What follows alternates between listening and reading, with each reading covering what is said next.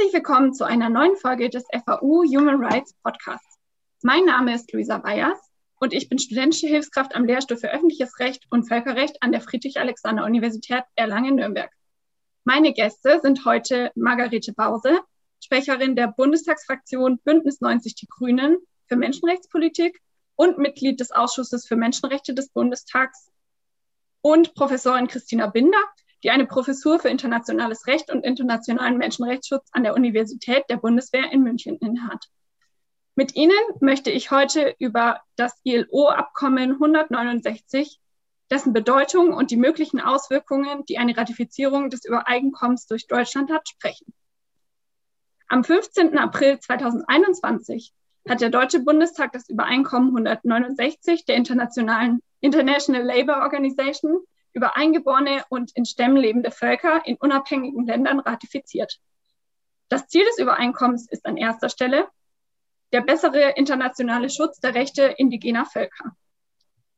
Die Verabschiedung des Übereinkommens war Teil des Koalitionsvertrags der jetzigen 19. Bundesregierung. Doch war dies nicht das erste Mal, dass sich unser Parlament mit der Ratifizierung der Konvention beschäftigt hat. Ein Antrag der Grünen und der SPD im Jahr 2012 das Übereinkommen zu ratifizieren, scheiterte an der damaligen aus Union und FDP bestehenden Regierung. Ein erneuter Antrag der Grünen im Jahre 2017 scheiterte ebenso. Die International Labour Organization ist eine Sonderorganisation der Vereinten Nationen. Ihre Hauptaufgabe liegt in der Förderung von Menschen- und Arbeitsrechten. Die Konvention, über die wir heute sprechen wollen, ist die 169. Konvention, die 1989 durch die Mitgliedstaaten der ILO beschlossen wurde. Bis dato wurde das Übereinkommen von 23 Staaten ratifiziert, davon zahlreiche lateinamerikanische Staaten wie etwa Mexiko, Brasilien und Argentinien, aber auch eine Reihe von europäischen Staaten wie etwa Norwegen und Spanien. Das Übereinkommen über eingeborene und in Stämmen lebende Völker in unabhängigen Ländern ist bis heute das einzige rechtsverbindliche Instrument, das die Rechte von Indigenen schützen soll. Weltweit leben schätzungsweise 350 Millionen indigene Menschen in über 70 Ländern. Für diese Bevölkerungsgruppen bietet das Übereinkommen einen besonderen Schutz. Eine Ratifizierung durch Deutschland wurde von Kritikern, insbesondere im Hinblick auf mögliche Haftungs- und Prozessrisiken für deutsche Unternehmen, abgelehnt. Meine erste Frage richtet sich an Sie, Frau Bause. Man könnte meinen, dass da in Deutschland kaum Angehörige indigener Gruppen und Stämme leben, eine Ratifizierung durch Deutschland keinen Mehrwert zu haben scheint. Warum denken Sie, dass es dennoch wichtig ist, dass Deutschland das Übereinkommen über indigene Rechte nun ratifiziert hat? Ich bin sehr froh, dass es tatsächlich nach jahrelangem Einsatz gelungen ist, dass die jetzige Bundesregierung dieses Übereinkommen für die Rechte indigener Völker doch noch ratifiziert hat. Sie haben es auf, ausgeführt. Ähm, wir haben 2012, 2017 Anträge gestellt und es gab einen langanhaltenden Widerstand, der jetzt zum Glück überwunden wurde. Und das Argument war tatsächlich immer, ja, das geht ja uns hier in Deutschland gar nichts an. Bei uns, wir haben doch keine Indigenen äh, hier in Deutschland. Und das ist natürlich ähm, ja sehr viel zu kurz gesprungen, weil wir in einer globalisierten Welt leben, weil wir internationale politische und wirtschaftliche Verflechtungen haben und weil wir natürlich auch durch diese wirtschaftlichen Verflechtungen äh, Verantwortung tragen für das, was in den jeweiligen Ländern dann auch durch das Handeln zum Beispiel deutscher Unternehmen passiert. Ich meine, wir haben gerade letzte Woche das deutsche Lieferkettengesetz verabschiedet, was auch noch mal deutlich macht, die Unternehmen die Unternehmen haben Verantwortung für den Schutz der Menschenrechte in ihrer Lieferkette. Und äh, da ist im Moment oder, oder mittlerweile ist da schon sozusagen auch ähm, ein, ein, ein Denken äh, hat sich jetzt langsam durchgesetzt, dass das eben nicht mehr versucht, alles abzuwehren und zurückzuweisen, auch weil in der Wirtschaft immer mehr Unternehmen eben sagen, wir setzen uns ein für den Schutz der Menschenrechte. Das ist uns wichtig. Aber wir möchten kein Dumping haben. Also, dass sozusagen die Unternehmen, die die Menschenrechte mit Füßen treten, die mit Kinderarbeit ähm, produzieren oder die, die Indigene vertreiben, dass die sozusagen einen wirtschaftlichen Vorteil haben gegenüber den Unternehmen, denen der Schutz der Menschenrechte am Herzen liegt. Und ähm, auch die Entwicklungspolitik natürlich, auch da können wir durch gezielte Projekte im Rahmen der Entwicklungszusammenarbeit nochmal auf der Grundlage dieser, dieser Konvention jetzt nochmal gezielt die Rechte Indigener schützen. Und der Punkt ist, der entscheidende Punkt ist, dass die Indigenen mit einbezogen werden in die jeweiligen Fragen. Soll jetzt da wenn es um Infrastrukturmaßnahmen äh, geht, ähm, müssen sie gefragt werden, weil es ihr Gebiet ist und nicht ein Gebiet ähm, ähm, also Bolsonaro kann nicht entscheiden ja, oder sollte nicht entscheiden können, was in den indigenen ähm, Gebieten passiert, sondern die indigenen Völker müssen dort mit einbezogen werden, wenn es um die Weiterentwicklung und die Zukunft ähm, ihrer, ihres Landes, ihrer Region geht. Und da haben wir jetzt einfach nochmal einen klareren Rechtsrahmen und und auch eine verbindliche Vorgabe für die Unternehmen, für die Entwicklungszusammenarbeit, aber zum Beispiel auch für die deutsche Außenwirtschaftspolitik. Also zum Beispiel, es gibt ja diese Hermes-Bürgschaften, wo die Bundesregierung dann auch Investitionen absichert von deutschen Unternehmen. Und da ist ganz klar, dass natürlich dann die Rechte der indigenen Bevölkerung geprüft werden müssen und geschützt werden müssen, auch wenn Deutschland eben solche Hermes-Bürgschaften vergibt. Also ich glaube, es ist schon ein wichtiger Punkt auch zum besseren Schutz der Rechte der Indigenen und nicht zuletzt vielleicht auch dass die Vorbildfunktion. Deutschland ist ein wirtschaftlich starkes Land. Und leider, Sie haben es am Anfang gesagt, haben bisher noch relativ wenig Länder international und auch in der EU dieses Abkommen unterstützt. Und viele orientieren sich da auch an Deutschland. Ähm, und wenn jetzt äh, Deutschland da ähm, auch ein politisches Zeichen setzt, dann erhoffe ich mir davon auch, dass eben auch noch weitere Länder folgen, weil es einfach unglaublich wichtig ist, dass wir den Menschenrechtsschutz, und das ist in dem Fall der Schutz der indigenen Bevölkerung, dass der eine viel größere Rolle einnimmt, als es das in der Vergangenheit der Fall war. Dankeschön. Die nächste Frage geht dann an Frau Binder. Und zwar, was sind denn Ihrer Meinung nach die Gründe, warum der deutsche Gesetzgeber sich jetzt mehr als 30 Jahre nach dem Inkrafttreten des Übereinkommens dazu entschieden hat, das Übereinkommen zu ratifizieren? Danke für die Frage. Ich sehe das im Rahmen der gesamtdeutschen Nachhaltigkeitsstrategie und würde die Ratifikation vor allem als außen- und entwicklungspolitisches Signal deuten. Angesichts der großen Bedeutung, die Territorien und die Umwelt für indigene Völker haben, ist der Schutz indigener Rechte generell gesprochen auch ein Signal für den Umwelt- und den Klimaschutz. Das geht auch aus den vorbereitenden Materialien hervor. So wird etwa in der Beschlussempfehlung für den Deutschen Bundestag auf das Ziel verwiesen, ich zitiere jetzt, hierdurch die außen- und entwicklungspolitische Position Deutschlands in Bezug auf den Schutz der Rechte indigener Völker zu stärken und die allgemeinen menschenrechtlichen und klimapolitischen Ziele Deutschlands zu fördern. Auch auf die SDGs, die Sustainable Development Goals, die Nachhaltigkeitsziele der Vereinten Nationen, wird in dem Zusammenhang verwiesen. Damit steht die Ratifikation der ILO-Konvention Nummer 169 klar im größeren Kontext einer nachhaltigen Außen- und Entwicklungspolitik mit entsprechendem Fokus auf dem Umwelt- und dem Klimabereich. Hinzu kommt natürlich auch, dass der Schutz der Rechte indigener Völker gerade in den letzten 15 Jahren, konkret seit der Annahme der Erklärung über die Rechte indigener Völker durch die Generalversammlung 2007, zunehmend internationalen Bedeutung und Momentum gewonnen hat. Im Rahmen der Vereinten Nationen wurde etwa mit dem Permanent Forum on Indigenous Issues, das 2000 als beratendes Organ des Wirtschafts- und Sozialrates eingerichtet wurde, die zunehmende Bedeutung indigener Völker auch in der institutionellen Hierarchie der Vereinten Nationen anerkannt.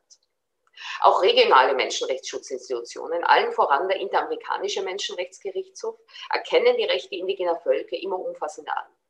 Beginnend mit der wegweisenden Avastinge-Entscheidung 2001 hat sich die Judikaturlinie des Interamerikanischen Menschenrechtsgerichtshofs beim Schutz indigener Land- und Territorialrechte gefestigt und perpetuiert. Auch im afrikanischen Kontext sind etwa in der Judikatur der Afrikanischen Menschenrechtskommission, etwa im Enderoisch-Fall, entsprechende Entwicklungen zu beobachten. Die Ratifikation der ILO-Konvention Nummer 169 durch Deutschland ist Teil dieses sehr positiven Trends.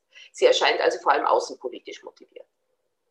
Dies auch angesichts dessen, dass generell davon ausgegangen wird, dass die Rechtsfolgen einer Ratifikation innerhalb Deutschlands mangels personellen Anwendungsbereichs der ILO-Konvention kaum gegeben sind. So wird etwa im Gutachten des Wissenschaftlichen Dienstes des Deutschen Bundestags davon ausgegangen, dass die Umsetzungspflichten für Deutschland mangels eines eigenen indigenen Volkes weitgehend leerlaufen. Zwar wurde etwa geprüft, ob etwa die Sorben und Wenden, die vor ca. 1500 Jahren in das Gebiet zwischen Ostsee und Erzgebirge kamen, als indigenes Volk zu qualifizieren sind. Letztlich wurde dies aber verneint, da sie sich hinsichtlich ihrer Lebensweise nicht hinreichend von den deutschstämmigen Mehrheitsbevölkerung unterscheiden. Gleichzeitig wird dies für die Friesen, Dänen, die Sinti und Roma festgehalten. Also auch die werden nicht als indigenes Volk gesehen. Damit ist die rechtliche Bedeutung einer Ratifikation der ILO-Konvention 169 mangels indigenen Volkes, mangels persönlichen Anwendungsbereichs innerhalb Deutschlands also gering. Und tatsächlich scheint eben diese Verneinung zu, von konkreten Rechtsfolgen, konkreten Umsetzungspflichten innerhalb Deutschlands zur Ratifikation beigetragen zu haben. Das wird vor allem deutlich, wenn, Sie, wenn ich die Debatte mit jener vergleiche, die in Österreich und auch in der Schweiz geführt wurde. So wurden in beiden Staaten eine Ratifikation der Konvention in Erwägung gezogen. Im österreichischen Nationalrat wurde die Ratifikation der ILO-Konvention auch immer wieder thematisiert, insbesondere von Seiten der Grünen. Einer der Gründe dafür, dass von der Ratifikation in Österreich letztlich Abstand genommen wurde, war aber die Tatsache, dass nicht ausgeschlossen werden konnte, ob der personelle Anwendungsbereich vor allem die in Stämmen lebenden Völker nicht auf die Roma und Sinti in Österreich Anwendung finden könnten. So wurde in den Debatten im österreichischen Nationalrat darauf verwiesen, dass die unklare Definition der ILO-Konvention eine Gefahr für den österreichischen Minderheitenschutz darstellen könnte. In der Schweiz gab es ähnliche Diskussionen Anfang 2000 mit Blick auf die jenischen, die Schweizer Fahrenden. Vor allem der Ständerat, die obere Kammer, sprach sich in der Schweiz gegen eine Ratifikation aus. Dabei ging es vor allem um die Frage, ob die Fahrenden als indigenes Volk gelten und welche Folgen das für die Umsetzungspflichten für die Schweiz hat. Damit bleibt als Fazit der deutschen Beweggründe, es handelt sich meines Erachtens primär um eine Außen- und um ein entwicklungspolitisches Signal.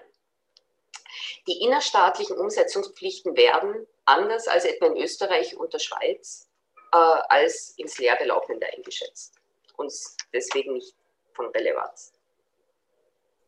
Und denken Sie, dass die Entscheidung von Deutschland jetzt die Konvention doch zu ratifizieren eine Leuchtturmwirkung für andere Staaten haben wird?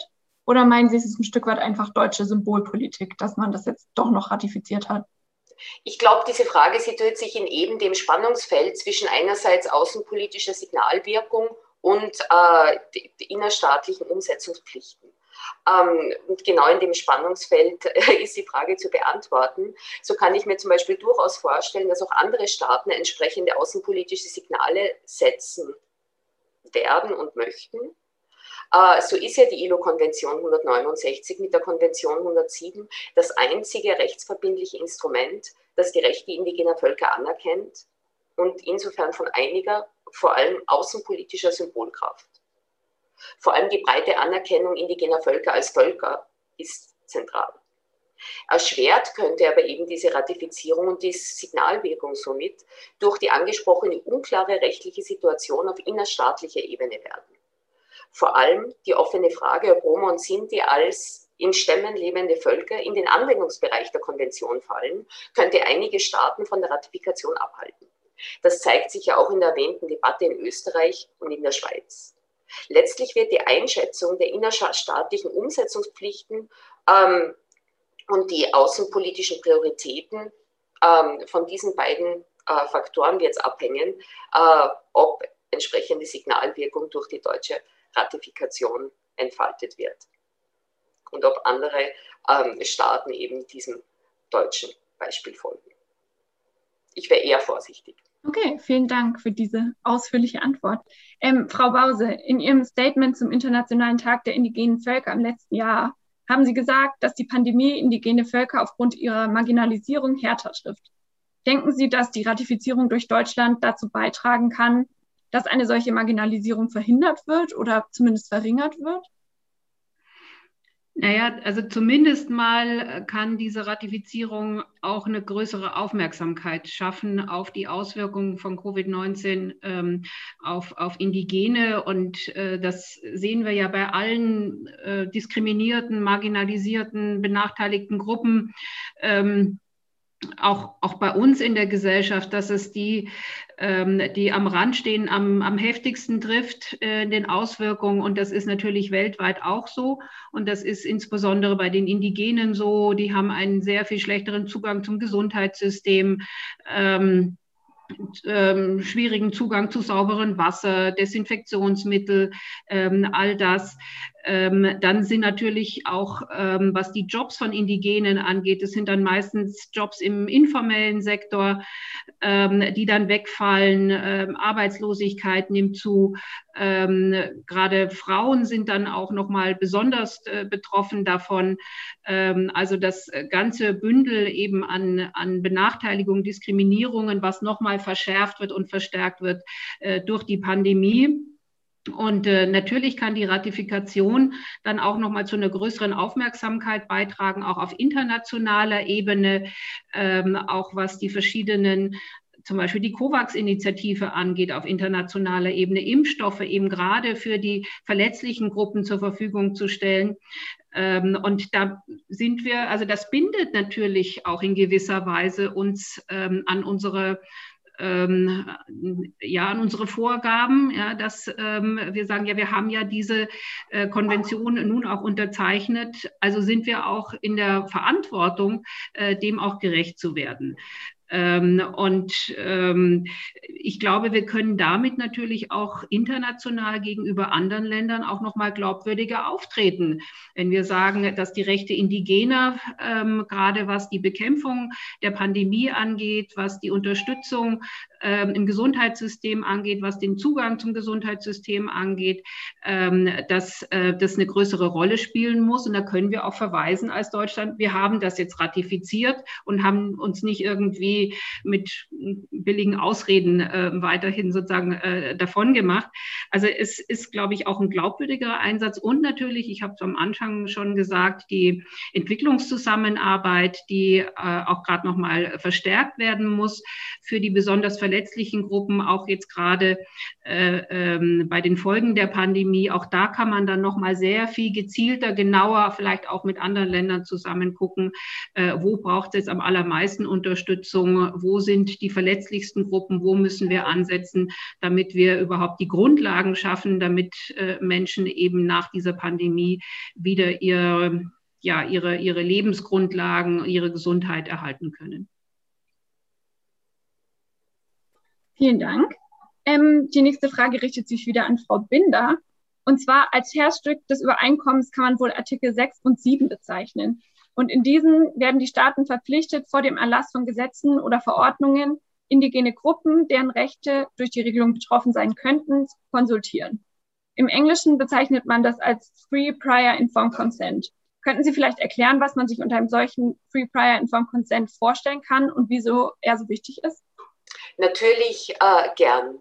Beim Free Prior and Informed Consent handelt es sich um eine informierte Einbindung, Konsultierung indigener Völker, wenn gesetzgeberische und administrative Maßnahmen die betreffenden Völker unmittelbar berühren.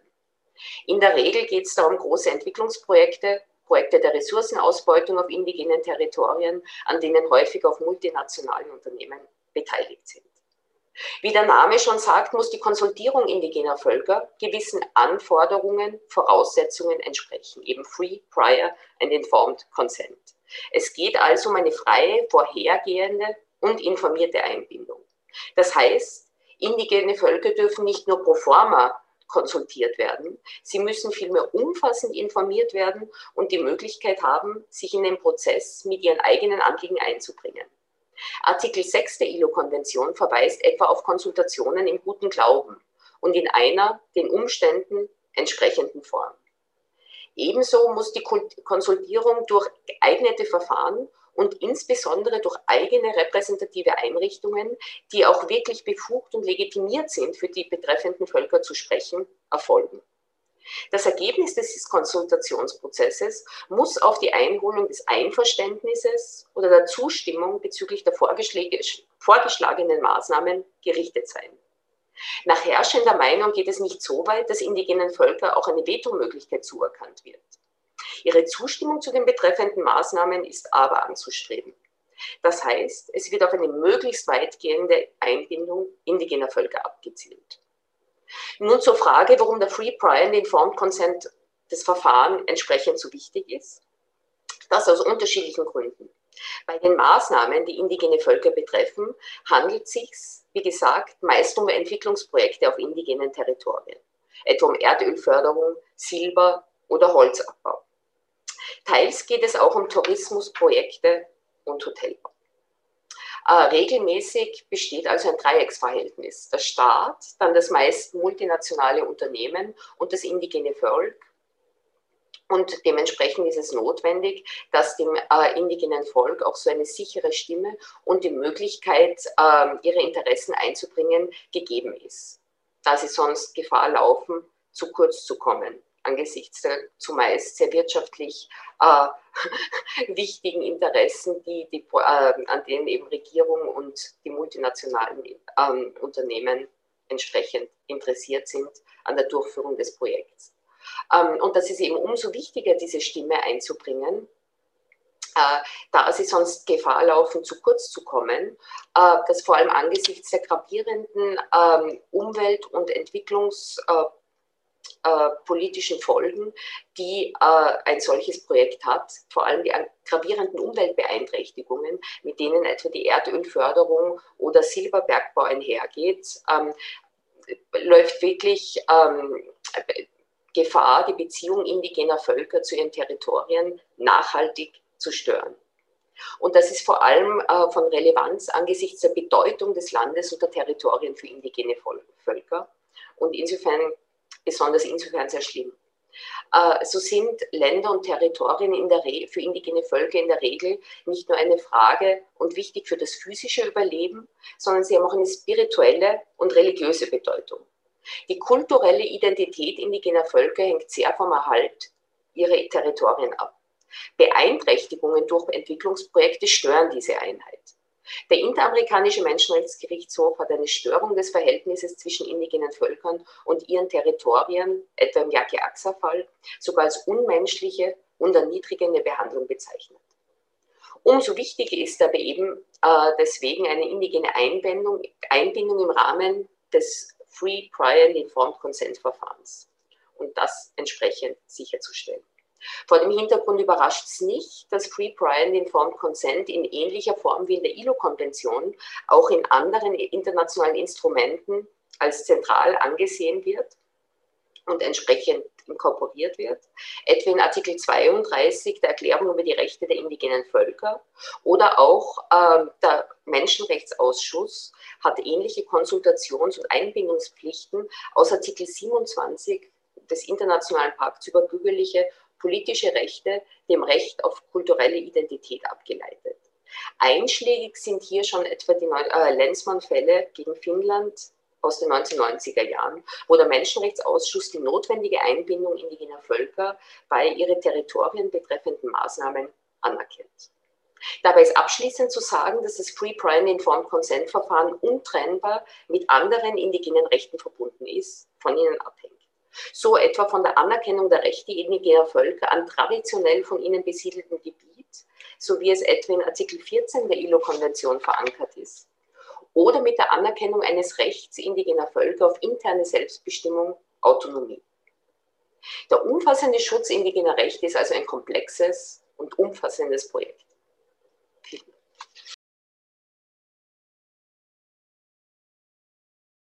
Rechten indigener Völker zu sehen. Okay, vielen Dank für diese sehr ausführliche und sehr verständliche Erklärung. Ähm, ich hätte noch eine abschließende Frage an Frau Bause.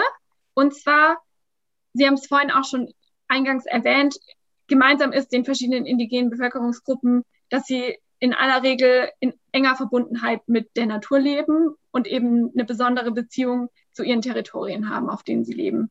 Und hoffen Sie, dass jetzt quasi die Ratifizierung durch Deutschland auch da in der Hinsicht einen positiven Einfluss auf deutsche oder internationale Gesetze zum Beispiel zum Klimaschutz haben wird?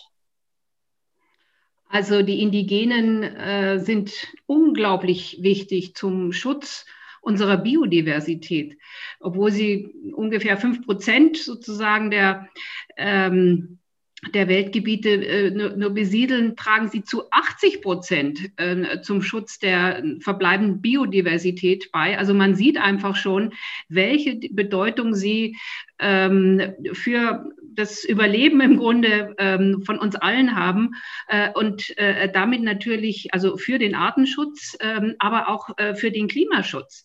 Ähm, und von daher ist ähm, es nicht nur ähm, ja, es ist nicht nur eine, eine Frage ähm, der Menschenrechte dieser ähm, Indigenen, sondern es ist im Grunde äh, eine, eine Frage von uns allen, ja, in welcher Zukunft wir eigentlich leben wollen, welche Artenvielfalt wir noch haben werden, welche, welches Klima wir haben werden. Und deswegen ist es auch in unserem ähm, eigenen Interesse, dass wir ähm, diese, diese Konvention nicht nur ratifizieren, Entschuldigung, Deswegen ist es auch in unserem eigenen Interesse, dass wir diese Konvention tatsächlich ernst nehmen ähm, und dass wir alles tun, ähm, um die Rechte Indigener zu schützen, weil, wie gesagt, die schützen wiederum die Artenvielfalt äh, und unser Klima. Und gleichzeitig müssen wir äh, natürlich auch darauf achten, dass beim Klimaschutz, dass es da eben dann nicht zu Menschenrechtsverletzungen kommt. Also wenn zum Beispiel ein großes Wasserkraftwerk gebaut wird in einem indigenen Gebiet, dann darf es eben dann nicht zu Enteignungen äh, kommen. Äh, genau das, was Frau Binder vorher gesagt hat, die Einbeziehung der Informed Consent mit den Indigenen, das ist das Entscheidende. Ähm, auch die, die Entwicklung, auch zum Beispiel Einrichtung von Naturschutzgebieten zum Beispiel, ja, die kann im Grunde auch zur Vertreibung von Indigenen führen. Ähm, so, und dann muss es dazu kommen, dass eben die Rechte der Indigenen im Mittelpunkt stehen, weil die ähm, zum Teil sozusagen sehr viel effektiver und effizienter den Naturschutz in ihrem Gebiet betreiben können, als jetzt von oben irg irgendwie geplante äh, Naturschutzgebiete, wo die Menschen dann sozusagen außen vor gelassen werden. Ich hatte vor zwei Jahren das ähm, Glück, dass ich die damalige Sonderbeauftragte für die Rechte Indigener, die UN-Sonderbeauftragte für die Rechte Indigener in Berlin kennenlernen durfte, ähm, Frau Victoria Tauli-Corpus. Und die hat es mal ganz wunderbar zusammengefasst. Die hat gesagt, Indigene haben die Wälder der Welt lange Zeit verwaltet und geschützt. Sie erzielen mit einem Bruchteil des Budgets von Schutzgebieten mindestens gleichwertige Schutzergebnisse und machen Investitionen in die indigenen Gemeinschaften selbst zum effizientesten Mittel zum Schutz der Wälder. Also wie gesagt, es ist zu unserem eigenen Vorteil, zu unserem eigenen Nutzen, in unserem eigenen Interesse, dass wir die Menschenrechte der Indigenen schützen, weil wir damit eben auch unsere Lebensgrundlagen schützen. Vielen Dank. Ähm, das ist sehr eindrücklich und, glaube ich, auch sehr wahr. Und dann hätte ich jetzt noch eine letzte Frage an Sie, Frau Binder. Und zwar, das Übereinkommen über den Schutz indigener Rechte verpflichtet klassisch nur Staaten dazu, die Rechte der indigenen Stämme und Bevölkerungsgruppen zu beschützen. Denken Sie, dass für einen effektiven Schutz notwendig wäre, dass darüber hinaus auch Unternehmen verpflichtet werden, die im Übereinkommen genannten Rechte der indigenen Bevölkerungsgruppen zu wahren? Vielen Dank. Äh, und ja, das denke ich, äh, aus genau dem Grund, den Sie ansprechen, nämlich die ILO-Konvention verpflichtet eben, wie klassisch Menschenrechtsverträge das tun, Staaten und nehmen Staaten in die Pflicht, die Einhaltung von Menschenrechtspflichten äh, sicherzustellen. Das heißt, äh, Staaten werden grundsätzlich für Menschenrechtsverletzungen, die sich in ihrer Hoheitsgewalt ereignen, völkerrechtlich verantwortlich. Sie dürfen weder selbst in Menschenrechte eingreifen, sie verletzen, das ist die sogenannte Duty to Respect, äh, und sie müssen auch sicherstellen, dass Private wie Unternehmen keine Menschenrechtsverletzungen begehen. Das die Duty to Protect. Wenn Staaten, in denen Menschenrechtsverletzungen, eben die Verletzungen der Rechte indigener Völker stattfinden, diesen Pflichten nicht nachkommen können oder wollen, müssen alternative und weitergehende Strategien wie etwa indirekte Unternehmenspflichten erwogen werden. Dies vor allem mit Blick auf die konkrete Situation. So sind häufig große transnationale Unternehmen an den erwähnten Entwicklungsprojekten, etwa Ressourcenabbau oder Hotelprojekte, auf indigenen Territorien beteiligt. Beispiele wären etwa die dem Avastini-Fall zugrunde liegende Konstellation, wo ein südkoreanisches Unternehmen Solkasar äh, in Nicaragua dem Siedlungsgebiet der Miskito an der Atlantikküste Holzabbau betrieben hat oder äh, die Erdölförderung von Chevron in Ecuador, gleichfalls auf indigenen Territorien, die noch dazu die Umwelt ähm, und Siedlungsgebiete massiv beeinträchtigt hat. Äh, die betreffenden Unternehmen verfügen regelmäßig über eine sehr große Marktmacht, äh, sind global tätig und haben einen Sitz im Ausland dieser faktischen, realen äh, Macht haben Staaten, wo die Unternehmen tätig sind, also eben wo auch die Siedlungsgebiete indigener Völker liegen, häufig weniger entgegenzusetzen. Noch wollen sie das oft, wenn sie etwa eigene wirtschaftliche Interessen an der Ressourcenförderung oder an den Großprojekten haben oder wenn niedrige Menschenrechts- oder indigenen Rechtsstandards ein Standard, ein, äh, ein Standort, ein Wettbewerbsvorteil sind. Zudem sind die Rechte ausländischer Unternehmen häufig durch Investitionsschutzverträge abgesichert, was Staaten oft zögern lässt, auf die Umsetzung indigener Rechte zu drängen, da millionenschwere Klagen drohen. Das ruft nach neuen Formen der Regulierung der völkerrechtlichen in die Pflichtnahme. Eben da die Verpflichtung, die, äh, die ILO-Konvention, Menschenrechtsverträge, die auf staatliche Verantwortung abstellen, zu kurz greifen. Wie, kann solche, äh, neuen, wie können solche neuen Formen der in die Pflichtnahme ausgestaltet sein? Äh, konkrete Unternehmenspflichten können entweder direkt auf völkerrechtlicher Ebene verankert werden oder auch auf nationaler Ebene durch Regulierung der Unternehmenstätigkeit, etwa durch den Heimatsitzstaat der global im Ausland tätigen Unternehmen. Die direkte Regulierung von Unternehmenstätigkeit auf internationaler Ebene bewegt sich vor allem im Softlaw-Bereich. Initiativen wären etwa der Global Compact von 2000 oder die UN Guiding Principles on Business and Human Rights. Für einen völkerrechtlich verbindlichen Vertrag, der Unternehmen direkt verpflichten würde, konnte bislang noch kein internationaler Konsens, keine Mehrheit gefunden werden.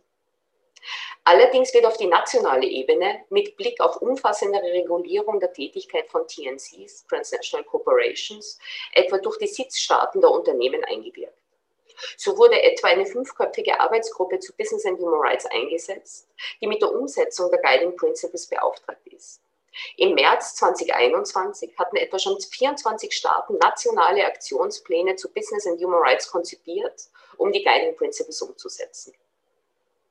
Entsprechend nationale Gesetze mit verpflichtenden menschenrechtlichen Sorgfaltspflichten für in Ausland tätige Unternehmen wurden etwa in Frankreich und den Niederlanden erlassen.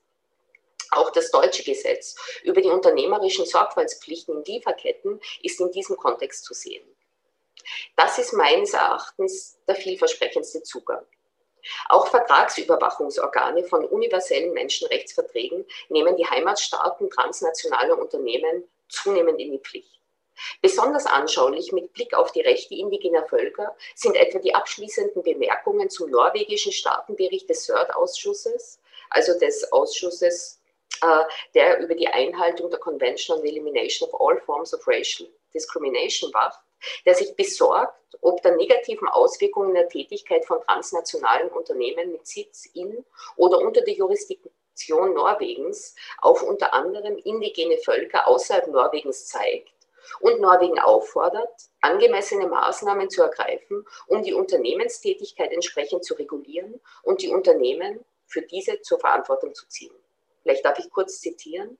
In light of its general recommendation number 23 on the rights of indigenous peoples, the committee recommends that the state party take appropriate legislative or administrative measures to ensure that the activities of tra transnational corporations domiciled in the territory and or under the jurisdiction of Norway do not have a negative impact on the enjoyment of rights of indigenous peoples and other ethnic groups in territories outside Norway.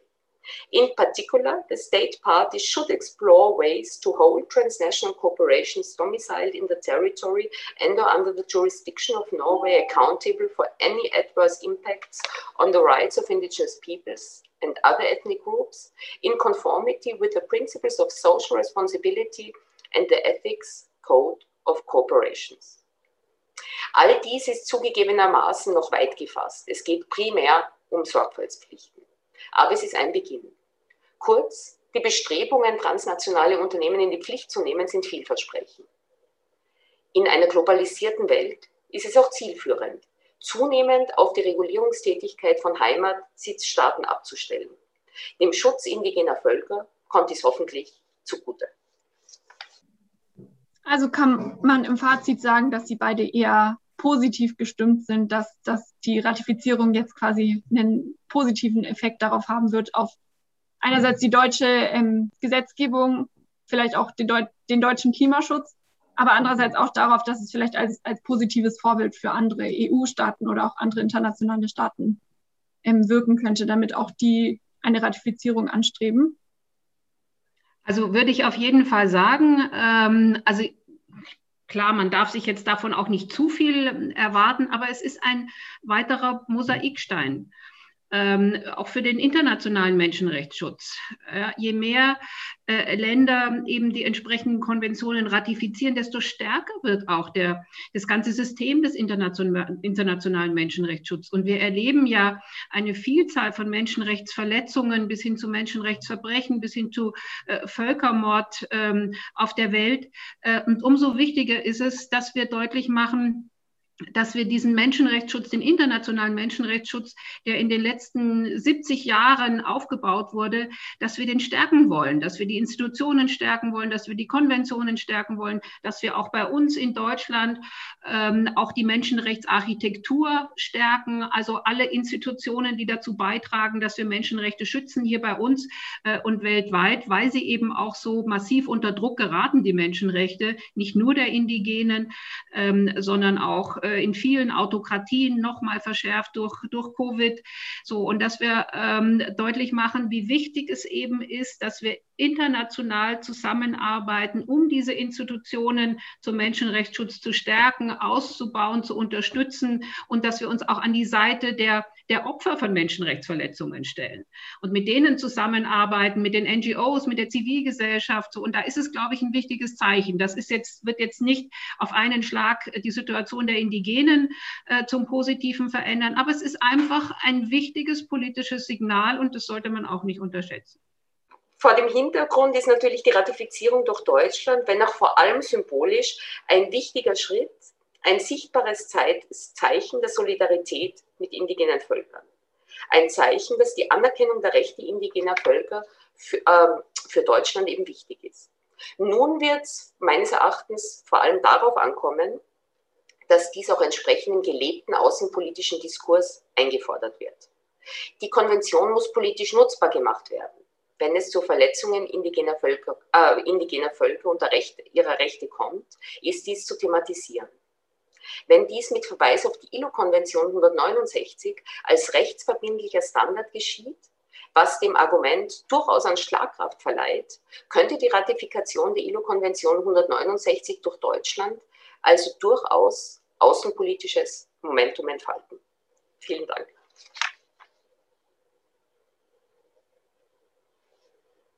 Okay, dann hoffe ich mal für uns und für Sie, dass diese Kontinuität auch tatsächlich beibehalten wird und wir vielleicht da auch noch eine Verbesserung der internationalen Menschenrechtsschutzsysteme ähm, in, in dieser Hinsicht erleben werden. Und dann bedanke ich mich ganz herzlich, dass Sie sich die Zeit genommen haben und wünsche Ihnen noch eine schöne Woche. Sehr gerne. Danke, dass Sie dieses Thema aufgegriffen haben.